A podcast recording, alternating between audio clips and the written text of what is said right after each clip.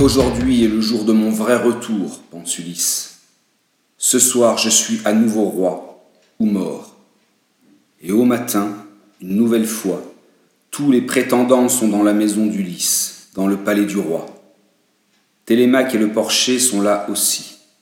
Le grand banquet quotidien va commencer. Ulysse, toujours déguisé en mendiant, entre dans la pièce. Certains prétendants l'insultent et se moquent de lui, mais ni Télémaque ni lui ne répondent. Ils savent que cette journée est la dernière des prétendants.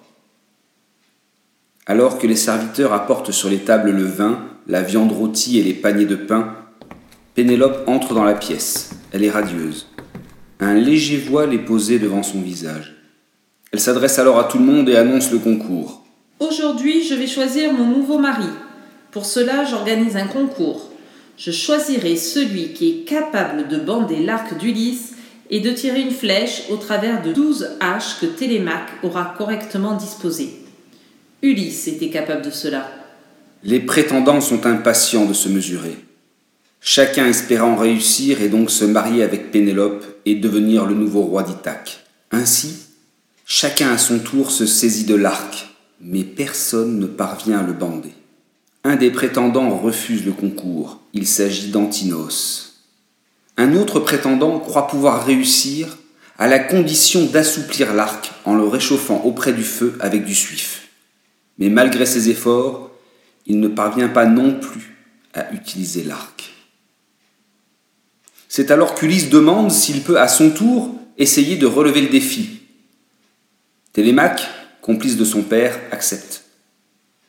Ulysse se saisit de l'arc, observe le bois avec attention afin de vérifier qu'aucun ver n'est venu abîmer l'arme depuis qu'il est parti d'ici il y a vingt ans.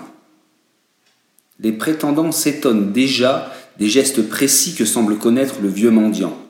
Ulysse prend une flèche, place l'encoche contre la corde, puis bande l'arc sans difficulté. Les prétendants sont stupéfaits. Ils visent l'alignement des trous, la flèche part, traverse toutes les haches sans en toucher une. Ulysse vient de réussir le concours. Il se tourne alors vers son fils Télémaque, qui se saisit de son épée tranchante et rejoint son père.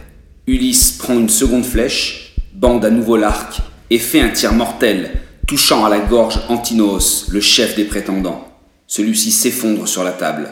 Dans un grand tumulte, les autres hommes saisis de peur cherchent à prendre les armes qui sont habituellement accrochées au mur, mais celles-ci ont été cachées. Ulysse s'adresse alors à eux. Chien, vous croyez que je ne reviendrai jamais de Troie? Vous avez cru pouvoir être maître chez moi et faire la cour à ma femme, mais maintenant l'heure de la mort a sonné pour vous.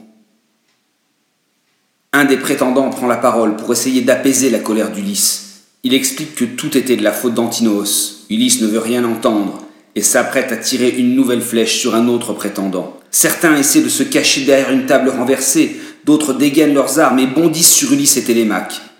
Mais le roi d'Ithaque et son fils, soutenus par les dieux, massacrent tous les prétendants. Seule l'aide est épargnée. En effet, le poète n'est pas jugé responsable des comportements inadmissibles des autres. Ulysse ordonne alors aux serviteurs de sortir les cadavres et de faire brûler du soufre pour purifier l'air. Puis il demande à sa vieille nourrice d'aller dire à Pénélope que son mari, Ulysse, est de retour.